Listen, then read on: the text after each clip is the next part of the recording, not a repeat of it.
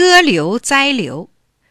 有个和尚叫祭颠，这天他走过孤山路，不觉来到钱塘门，只见城门口围着一圈人，不知道在看什么热闹。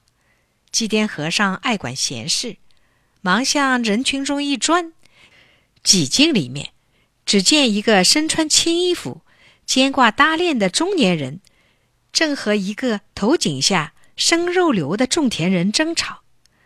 那背搭链的越闹越凶，伸手一把揪住种田人头颈下的肉瘤，死也不放，嘴里嚷着：“今天你不还我的钱，我就不放你过去。”原来这个种田人姓蒋，老夫妻俩无儿无女，住在钱塘门城墙边的破草屋里，靠种点青菜萝卜卖钱过日子。谁知去年冬天十分寒冷，青菜全部冻坏了，老太婆又生了一场大病，没钱医治，只好请人向这个背搭链的叫钱剥皮的借了十千铜钱。替老太婆抓药治病。钱剥皮是钱塘一霸，蒋老头向他借十千铜钱，讲明每月三分利息，先扣一个月利钱，剩下七千还要扣去鞋袜钱，每千一百，照七千扣就是七百，所以蒋老头实到手只有六千三百，因贫病相逼。急需用钱，只好忍气吞声向他借。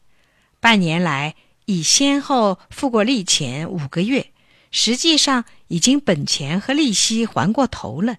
今天他还挑点青菜上街，想卖几个钱，替老太婆抓点药。哪知一进钱塘门，就碰上这个钱剥皮了。当下蒋老头苦苦哀求他宽限日子。钱剥皮哪里肯听？过路的人看不过，都来劝说。可钱剥皮越加神气活现，大声说：“没钱就别想回去。若要回去，除非将他头上这只肉瘤留下来，那我就再也不向他要钱了。”祭奠和尚心中早有主意，于是摇着破蒲扇走向前去，对钱剥皮说。哎呦呦！想不到老弟原来这样喜欢刘，真的把刘拿下来，你收不收啊？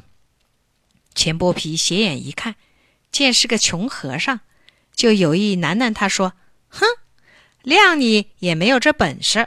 如果你这野和尚真的能将他的刘拿下来给我，我不但不要他的钱，而且还送他十千铜钱。”祭奠和尚一听。哈哈大笑，你说话算数吗？